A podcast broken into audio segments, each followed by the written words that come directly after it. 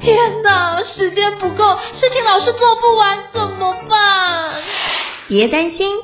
就让高校人生商学院每周陪你充充电，找到方法不抱怨。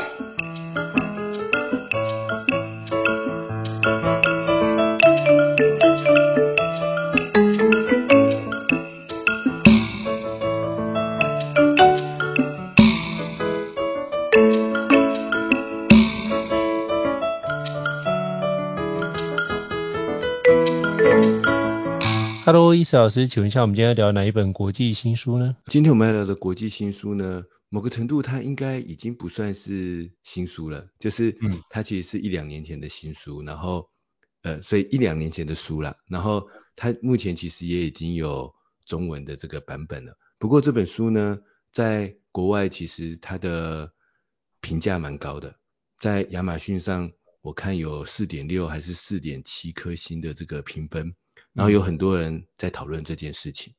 而且面对现在这种高压力，然后非常繁重的工作的时代，我觉得这本书确实可以给我们一些不一样的启发。那这本书呢，它的中文翻译的书名叫做《人生四千个礼拜》，副标题是“时间不是用来掌控的，直面生命的有限，打造游刃有余的时间运用观”。它的副书名中文版是翻译的很长啦，它的原书名其实很很简单，就是人生有四千个礼拜，嗯，那适合一般人的时间管理方法到底是什么呢？那这本书呢，它的作者是一个记者，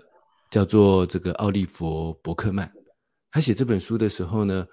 他是用了一些比较幽默，然后很多哲学反思的手法去思考很多我们习以为常的时间管理的观念。或者所谓的提升工作效率、提升生产力的方法背后有没有什么悖论？有没有什么值得我们去反思的点？我们真的一定就只能那样子做吗？说不定有些听众朋友有看过《人生四千个礼拜》这本书的中文版。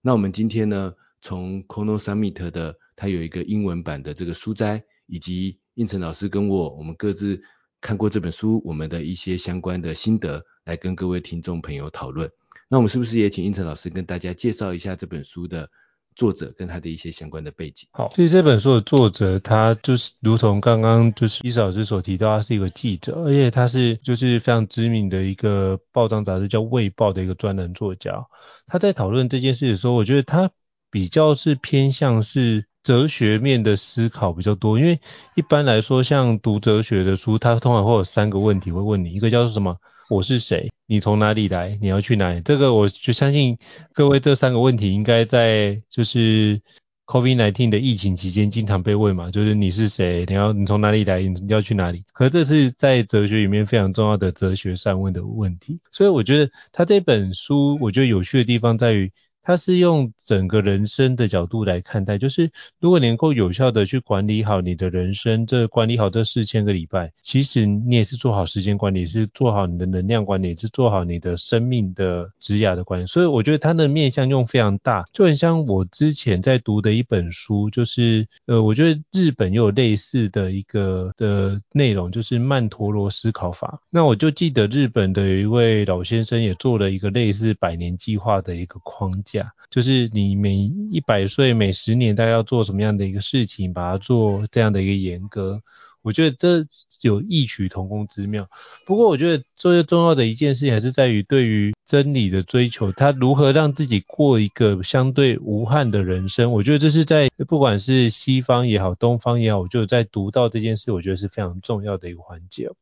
所以它里面提到，我们不要去。只是流于那形式上，或者是表面那种非常快有效去把事情给解决的这样时间管理方法，而我们应该反过头来去思考一件事情，就是我在使用这些方法的时候，我也要面对我的时间。的有限，就是我就是只有这四千个礼拜，用完就没有了。那在这个有限的时间之内，我能不能在完成这些任务的同时，得到我内心的喜悦呢？哎，我觉得他这本书特特别强调喜悦这两个字，我觉得是一件很不一样的环节。就是我们过去可能很多事情做完了，我们就觉得啊，对，我事情都做完了。可是做了那么多事情，为什么还是觉得内心有一些空虚，或是内心没有得到满足的状态？我觉得这本书你可以好好的读，因为它是用更大的一个视角来看。因为如果我们是拼命的在做很多事情，那什么，我们活在当下做很多事情，但是我们可能没有感受到前后，过去也没有感受到未来，那你就会以今天一天的角度来思考。可如果你可以用更高的角度，比如说一周。一个月，或者是一季、一年，或者甚至好几年的角度，用更大的一个思考的框架来思考的话，会不会有不一样的？所以我觉得这本书或许可以让我们用一些新的角度来看待，不是聚焦在每天、每周、每月这样的一个短期的目标，我们或许可以拉长更长远的目标来看待这件事情，就有不一样的思考点。比如说像我自己在。写书，我就会思考一件事情是：好，我写一本，当然我可以短期冲刺完成一本。可是完成一本，跟如果能够连续十年，这十年都可以出，每年都可以出一到两本，哪一个效益会出现的比较好？是我竭尽全力出一本，还是我连续十年都出书？我觉得那个累积的效应会产生不一样。所以我觉得，当你用这种角度来看的话，会是会让你有更宽广的一个思考框架。第二部分我觉得很重要的是，呃，之前。包含史蒂芬·科维先生也经常会强调一件事，叫做以终为始。我觉得当你知道你有四千个礼拜的时候，这就是你所有的时间了，你就会反而会更积极的去知道我的时间有限，我的生命有限，你会更积极的去运用你的时间，而不会去浪费你的生命。我觉得用这个角度来看待，我觉得是一个蛮好的一个开始啊。那不知道伊老师有什么样的一个回馈，或是有内容想要补充的吗？嗯，我就顺着应成老师首先提到的这个重点，就是这本书也提到了一个长期的目标，人生意义当中的追求。那这本书确实它比较从一个哲学的角度来看待这件事情。但我觉得我自己其实在学生时代非常喜爱研究哲学，那时候还去辅修了很多哲学的课程。然后对于像比如说海德格啊、现象学啊、很多西方哲学啊，甚至中国哲学都非常的有兴趣。那你说那研究哲学有什么用？学生时代的我还真的不知道要有什么用，可是就觉得那种思辨、思考本质的问题，会让人觉得很有乐趣。那这个乐趣来自于哪里呢？或许是自己心中想通了某些东西，有时候不是自己有做没做，或者是。产出了什么东西？是我觉得人某个程度确实就是一个灵灵性的动物，所以就算我做了，可是我的心里过不去，我的想法没有想通，那我做的再多的东西，我可能感受不到像胤丞老师刚才说的喜悦、满足，然后这种快乐。就像那时候哲学系最喜欢讲的就是终极的关怀、终极的追求嘛。嗯、宗教有它的终极关怀，哲学追究那些终极的本质的问题。那为什么重要呢？因为人其实就是必须让自己有一个理念，心中想想得通。简单来讲，白话来讲，我觉得是这个意思。后来工作的时候，会觉得啊，我研究这些工作效率，研究这些时间管理方法，诶，帮我的工作快速的往前推进，好像更重要啊。所以有一段时间，我就放下了哲学这样的本质的思辨。可是后来有了小孩之后，发现，嗯，当时间不够的时候，本质的思辨还是蛮重要的。那这这是为什么呢？其实我觉得就像这本书提到的“人生四千个礼拜”这样子的一个标语，它其实就是说，你的人生时间再怎么多，也不过就是四千个礼拜，你不可能无限制的去做所有的事情的。那什么事情是你要花时间，然后你要投注，你愿意去做的呢？我身边有很多这个。当父优秀的父母的朋友，他们，我记得那时候我刚有孩子，刚生小孩的时候，有一个朋友跟我分享了一个想法，这个想法我到现在都很认同，而且影响我也很深。他说，你陪伴你的孩子一岁、两岁、三岁、四岁、五岁的这个过程，你的一生只有一次。你要写一本书，你要做一件事情，你你想要拍一个课。你想要写一篇文章，你今天没写，你明天还可以写。但是你小孩，比如说他第一次断奶的那一刻，他第一次站起来的那一刻，你一生就只有一次机会去经验这个过程。那你要完成那些任务，你有很多机会之后再做，也不会怎么样的。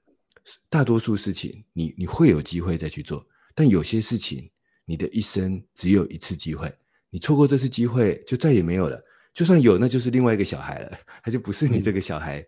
的那一刻了。嗯、那这是有一个，我有一个朋友跟我传达，在我那时候刚有孩子的时候，他跟我传达了一个观念，我很感谢他，他那时候传达这个观念给我。我觉得这就是一个有点像是刚才的哲学的本质的问题，就是说，确实人生当中有些事情，如果你仔细想想，有些事情它是有再次再去做的机会的。他今天不做，明天确实还可以做，虽然听起来有点像拖延啊，不过像不过像有些 GTD 的方法很流行之后，有些比较反动的这个管理专家或者是哲学家、思考家也有提出，就是明天再做也可以，类似这样的书名的时间管理的书啊，也是有的。然后我之前在部落格介绍过一个时间管理方法，他就说，你就列出你所有要做的事情，那不想做的事情就跳过。然后就一条一条看，直到看到你想做的事情再去做，那这样就好啦。你这样今天还是有完成事情啊。那你不想做的事情呢，你就跳过，那明天再去做嘛。那如果一直跳过呢，那就是你不去做，没办法去做，你就是不想做，那你就想办法把它舍弃，想办法把它去掉。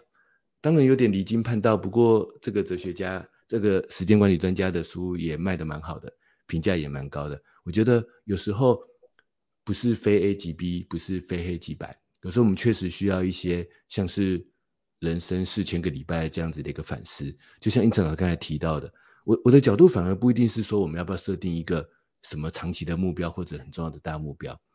我在这本书里面感受到的，他对于目标的定义，我觉得更更像是我刚才提到的那样的一个例子，就是说人生当中某些事情，我只有这一次的机会，我有办法去经历它。那对我来讲是人生当中可能对我们自己最有意义的那件事情。那人生就是四千个礼拜，我能够写多少本书，我能够创造多少的方法论呢？这听起来开始慢慢有点颓废的感觉了。不过呢，这本书就是要给我们在追求效率的过程中，我觉得提供一个我觉得更本质的不同的反思，就是我不可能成为一个这个超人啊，当然从。比如说尼采的哲学来讲，他有另外一个超人程度的定义啦。但是人生就是四千个礼拜嘛，我不我不不能不可能成为一个无所不能的人。换个角度讲，可能是这样的意思。然后在这样的过程中，我们是不是能够确定，或者去常常去反思，在我人生当中那些我真正应该值得追求的，那些我只有一次经历机会的，然后我一定要把握的那个东西到底是什么？然后哪些东西其实我之后还有机会去追求它？比如说这本书在讲到目标设定或追求意义这件事情的时候，他就提到了现在社会其实有很多的标签系统，这些标签系统会让我们想要去追求这些所谓功成名就的事情，比如说学历，比如说收入，比如说社会地位。一开始我们会觉得这很重要，那当然它某个程度它不是不重要，它当然也重要，只是我我确实在到了这个阶段，我就发现。我身边很多朋友，他或许在学生时代不一定有追求到很高的学历，但是后来他等到了可能三四十岁之后，他有一天想通了，他忽然更想要去追求，比如说忽然想去读个硕士班，忽然想去读个博士班，忽然想要出国深造，他可不可以去呢？我发现，诶，其实还是可以去啊，嗯，还是可以的，而且他这样子做之后，也确实为他接下来的人生下半场或者之后的事情，诶，又发生了一些很好的转变。然后就会发现说，哎，原来学历这件事情，我确实还有再一次追求的机会的。我并不是说我现在可能啊，一开始不一定考上好学校，还是一开始我现在因为某些限制，可能可能金钱，可能时间，不能像其他同学一样去追求一个更高的这个学历，或者我现在还觉得很模糊，不知道应该应不应该追求这些。可是最后时间一久，就发现我们还是有机会。如果我想要，还是有机会再去。拿到这些东西的，甚至也有可能，我也发现身边很多朋友，他们现在有一些自己的成就，那也不一定，也不是依靠他的学历啊，也不是依靠他当时有什么很厉害的社会地位。所以呢，我觉得这本书可能提醒我们的第一件事情是，人生当中有些目标，有些事情，我之后也可能还有机会去追求它，或者它对我来说，可能不是我们人生中最有意义的，本质上。应该要或者值得去追求的那个东西。那当然，如果我有时间，我有能力去追求，我又想，那也没有什么不好。只是说现在我们常常就像我常常说，这个重要紧急四个象限，大多数的时候我们做不到，为什么呢？因为我们所有的事情应该都会挤在重要又紧急那个象限。从我们的一般角度来看，什么事情都蛮很重要，哪有不重要的事情呢？可是如果我们回到这种人生意义目标的思考，这时候我们可能就会想，哎，有没有哪些东西才是我现在的我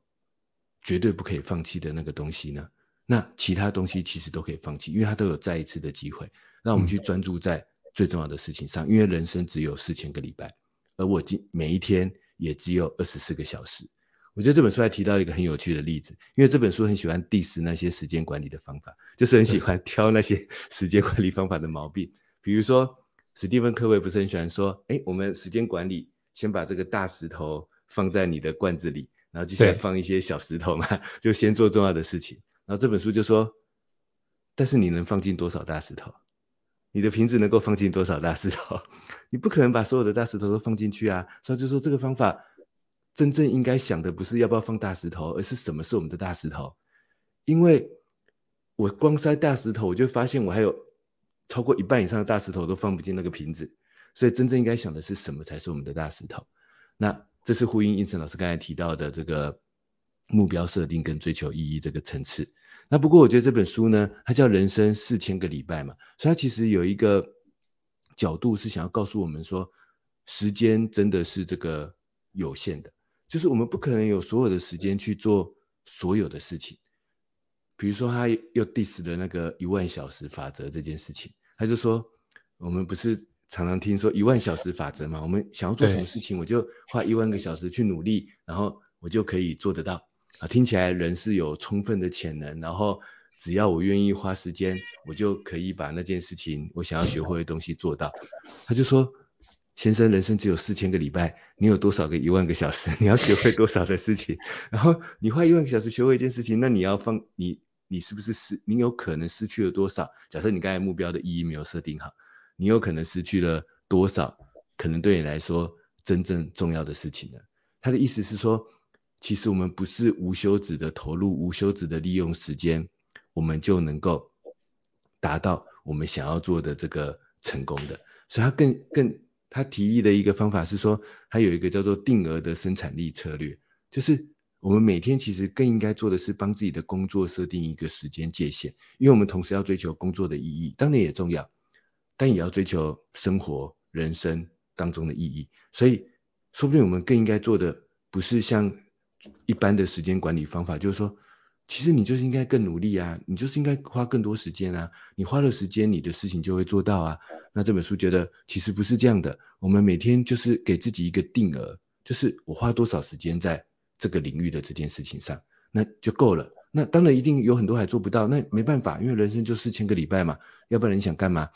你还是必须要留一些定额的时间去做，比如说生活不同领域上你可能有意义的这些事情上面。那这是他提到的第二个角度，因为时间有限，所以我们可能要用一个比较定额的这样的生产力策略来推进我们的时间管理方法。那这是我对胤丞老师刚才分享的第一个重点的一些回馈跟一些延伸。不知道胤丞老师有没有什么样的思考跟想法呢？就是我刚刚在听一哲老师分享的时候，我我就觉得，就比如说我们过去我们在学时间管理，都会把那些大石头放进去，后来发现这大石头好像随着年纪增长越来越多。然后发觉这件事情会就会遇到你刚刚讲的，就是我不可能把每件事情都放进去，那我就开始呈呈现一个焦虑或者是取取舍的痛苦。那如果我不想取舍，好像就觉得我丧失了主控权。可是如果我取舍了，我会觉得我对于那件事情的一个所有权又失去了。所以我就会在所有权跟主控权这两件事情在边纠结。那。我觉得如果反过头来看，之前我有听过有人用更简单的方式来讲，就是我们人生最主要就哪几件事，要么就是工作、家庭，然后自己，然后健康等等，反正有四五个指标。那如果我们是把这四五个指标把它抓起来，会不会是一个比较重要的环节？就是不管是哪一个层级，或是你在哪一个年纪，你都需要顾及这几个面向，会不会是一个比较好的状态？如果你能够把自己的面向顾好，基本上你人生应该不会过得太差劲。那至于能够过过得多多好，我觉得那就是看个人机缘跟个人造化。但是起码我们可以把相对坏的状况是可以做取舍的。那我觉得另外一点就是，我们一定不可能全部都做完所有事，所以我觉得这个环节应该要同时的把你所想要花时间做这件事情，跟你的天赋结合在一起，我觉得这就变得是重要。所以我反而觉得这时候你需要更花更多的时间做一下自我的探索。像前两个礼拜或像上个礼拜，我记得好像看到一个那个电竞世界冠军的一个韩国选手的分享，他说，如果你在高中之前没有达到大师级的状态的话，你可能不适合继续从事，呃，以电竞为职业这样的一个选择。他说，在顶尖的排名之下，没有一个人是不努力，而且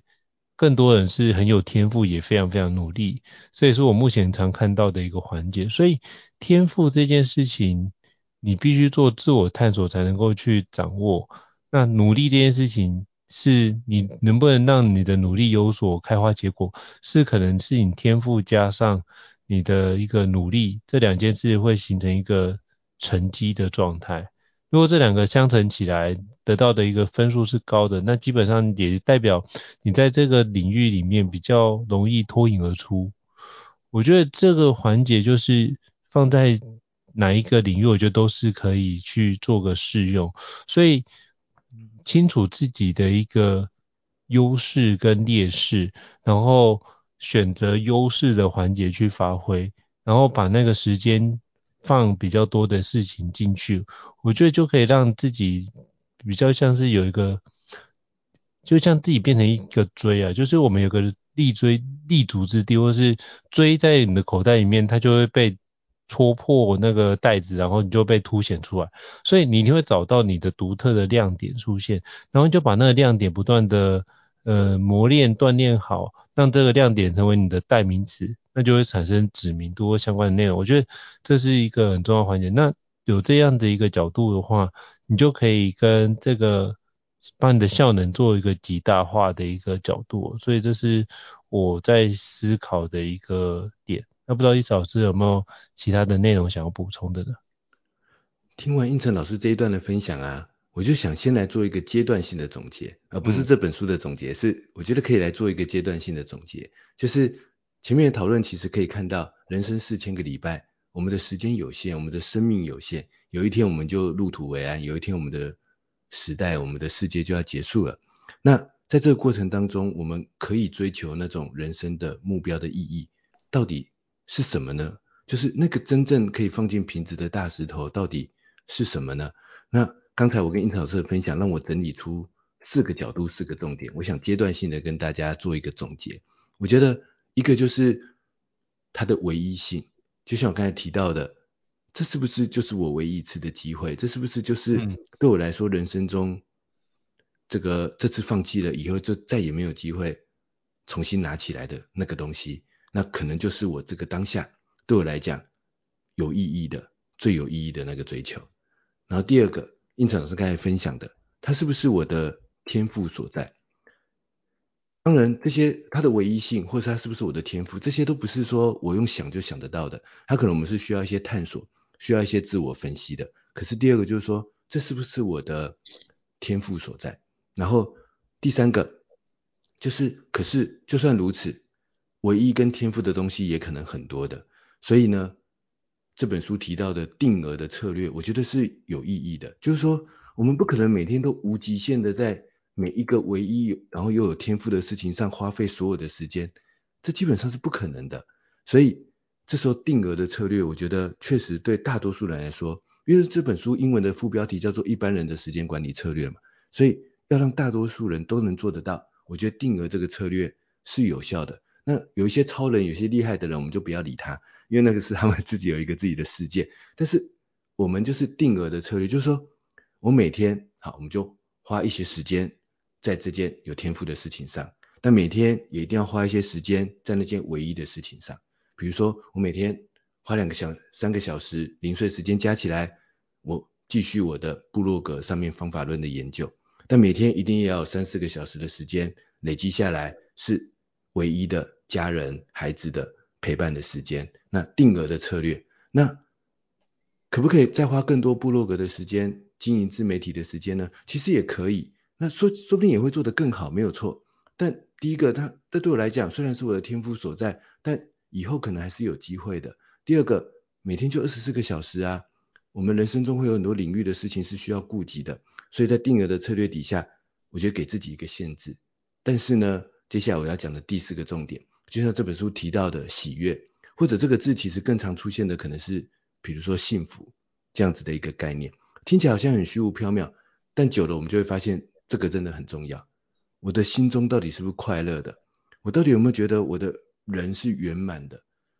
就像英常所刚才提到的，我们可能要同时顾及我的自我成就的领域。但一旦我放弃我的这个娱乐或者休闲或者休息，这样我的人会圆满吗？一旦放弃，我放弃了我跟家人跟身边最重要的人相处，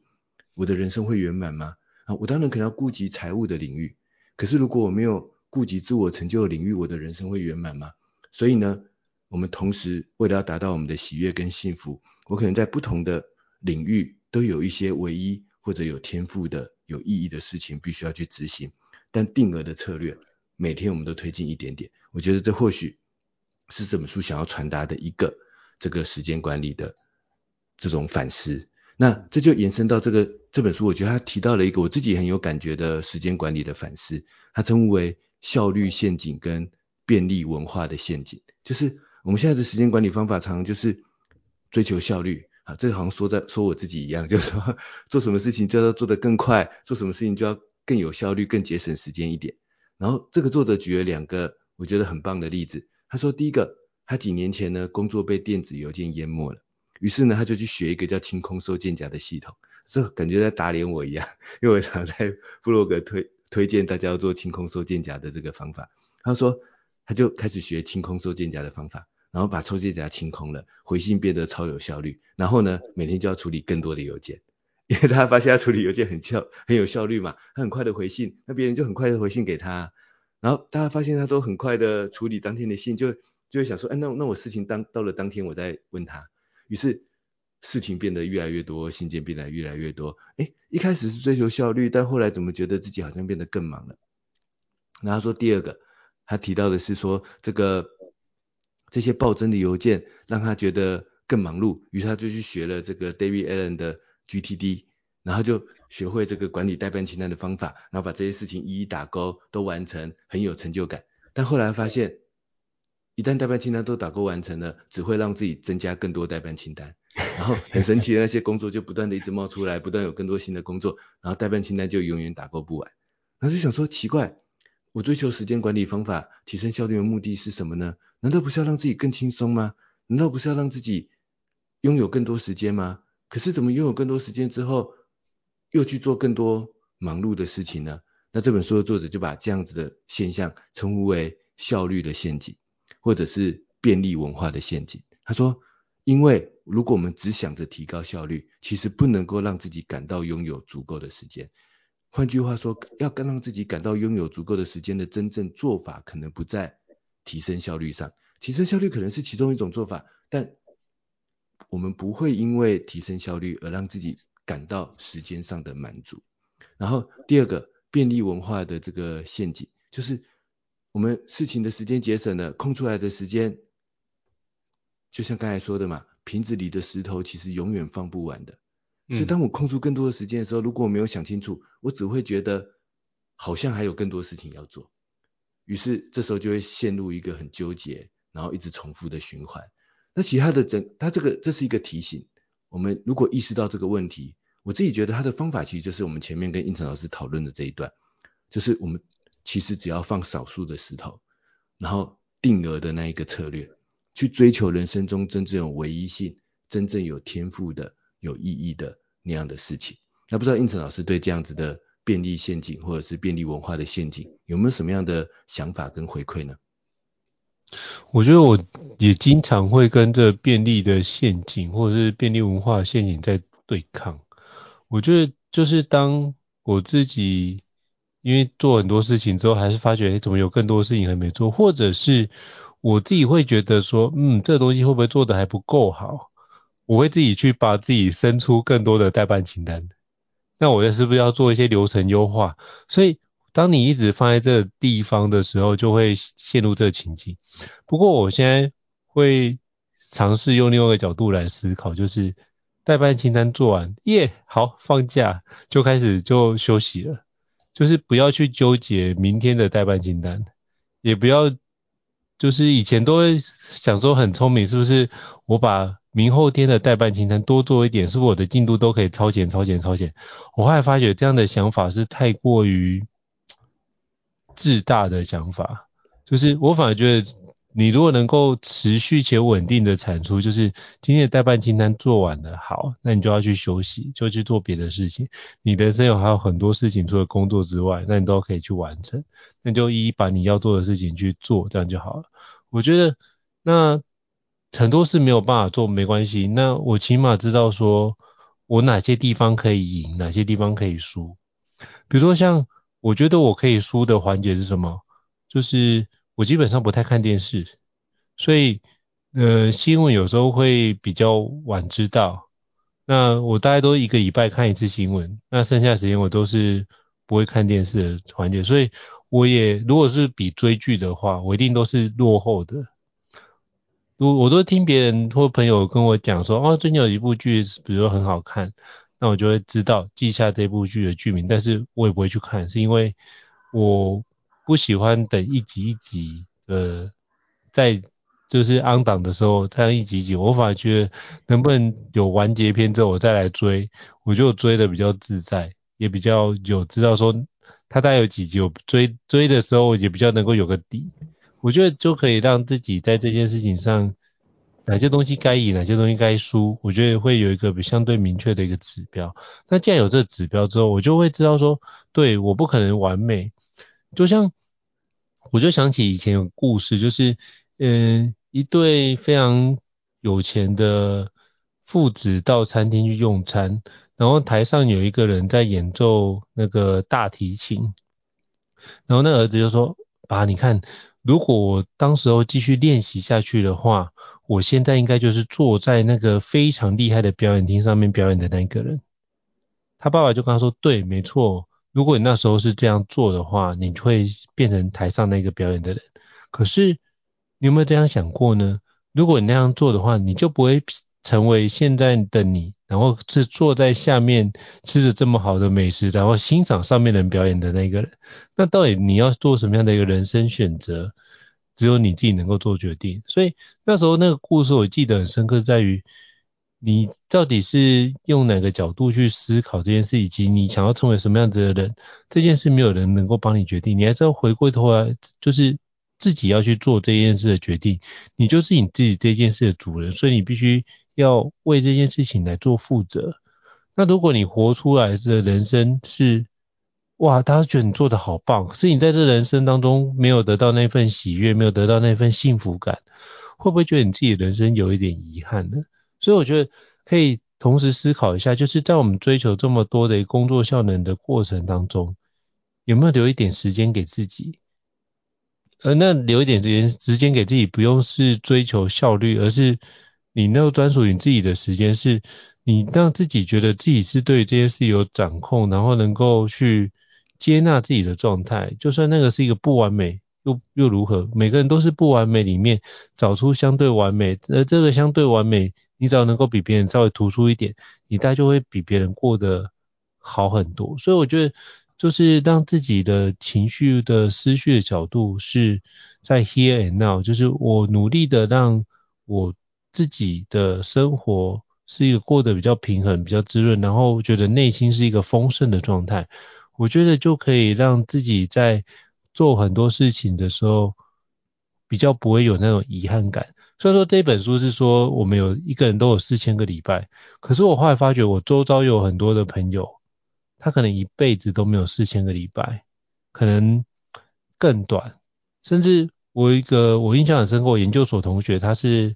呃大学是念中医，然后研究所去念 MBA，想说身体应该中医自己很会照顾身体嘛，结果他三十一岁的时候就癌症第四期就回去了，所以我那时候的当下就觉得说，其实生命这件事情是一个很容易出现无常的一个状态，那。我们可能预期有这样，那大概是整体的一个用整体的所有人口来考量，但会有这样的一个寿命延长的环节哦。平均寿命每个人大概是八十岁，可是如果你是用个案的状态来看的话，它的变异的年纪就会差非常多。所以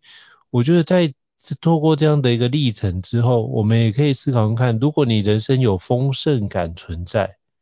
是不是明天就算你死去，好像没有那么多的遗憾？可如果你那个丰盛感不在，你会觉得啊，假设我明天死去的话，那这件事情会不会形成我内心的遗憾呢？为什么当初没有去做什么样的追求呢？那如果你内心有类似这样的遗憾的话，我觉得或许最好的调整时间就是现在，透过现在来调整都是一件很棒的事。就像之前我就听到一个就是有关种树，他说最好的种树时机是十年前，第二个最好的时机就是现在。那如果能够把握这件事情，把现在的事情做好，以及到底想成为什么样子的人，这件事情有一些新的看见、新的认知，然后你就在努力的把这件事情能够呈现，然后在追求这个道路的过程当中，是你符合你个人的需求，然后你觉得内心会充满就是喜悦跟幸福感的话，我觉得那都是一件非常。值得敬佩，而且是非常棒的一个的感受。所以我觉得，你人都走一辈子，那我们如何活出自己无悔，或是相对遗憾比较少的人生，就会是我们每个人的功课。那不知道易老师有什么样的内容想要补充的吗？我很认同应成老师刚才这段的分享，所以我只是想要做一个最后的补充跟回馈。就是我自己在时间管理的课程当中，常会教大家最后列出一个很精简的待办清单。然后这时候呢，常常会有同学问我说：“哎，老师，我们待办清单列了这么少，可以吗？”嗯，那如果不小心做完了怎么办？这是我的第一个回答是：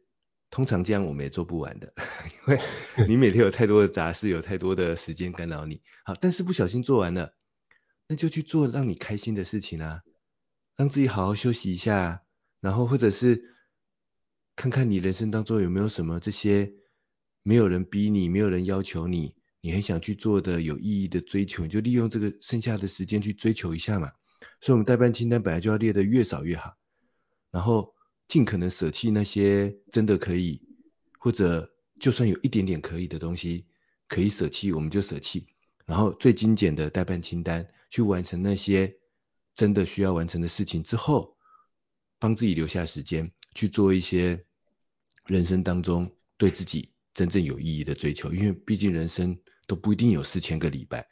那就像胤丞老师刚才提到的追剧，追剧其实是我我跟我老婆的一个人生追求，就是 我们两个很喜欢追剧，然后而且追剧是我们两个人聊天，然后会很开心，然后会。这个讨论很多事情的这个时间，我们其实也不会去追暗档剧，因为就跟胤丞老师的想法一样，第一个没必要，第二个没有那么多时间，然后但是我们会去追那种大家已经评价的很好了，因为我们不想浪费时间，就是已经确认他的评价很好，然后他播完了，我们就开始追，然后每天晚上我一定要留下时间跟老婆一起追剧，我才会觉得今天我过得够满足，这样就是当然除非那天很忙的时候，但是可以的话。那我就一定要定额，就刚才讲的定额的策略，我一定要留下时间跟老婆，那不一定是追剧，我们也很喜欢看电影，有时候是一起看一部电影，像我们最近连续看了好多部，可能有奥斯卡提名啊什么的电影，我们就觉得很开心。每天晚上可能不一定一天晚上可以看得完，那分两天三天晚上看完一部，再分两天三天晚上看完一部，我们就觉得很开心。这就是我们每天一定要定额留下这个时间一起去做的事情。那对我来讲，因为这就是。跟你的家人相处，这对我来讲就是人生唯一一次的机会。然后讨论小孩最近发生的事情，讨论我们两个人最近发生的事情，聊聊最近的心情。我觉得这个机会过去了就不会再有了。那人生就这四千个礼拜，我不把握这样的事情目标，要把握什么呢？所以我觉得这个就是我对于这本书跟今天跟应成老师讨论的我的一个最后的补充跟回馈，也跟各位听众这个分享。好，非常感谢伊老师帮我们做一个非常重要的一个总结哦。那我真的非常推荐各位听众可以把这总结多听几次，相信会对于各位伙伴在对于自己人生的道路上有哪些追求，会有更好的一个理清哦。那如果各位听众觉得高校人商学院不错的话，也欢迎请你在 Apple Podcast 平台上面给我们五星按赞哦。你的支持对我们来说也是一个很大的肯定。那如果还想要听其他的国际新书呢，也欢迎留言让我们知道，我们陆续安排那个伊老师来就是一起对话，那我们就可以把国外的一个国际新书来跟各位伙伴做个整理跟分享。再次感谢伊老师，那我们下次见，谢谢，拜拜。大家下次再见，拜拜。高校人生商学院，掌握人生选择权。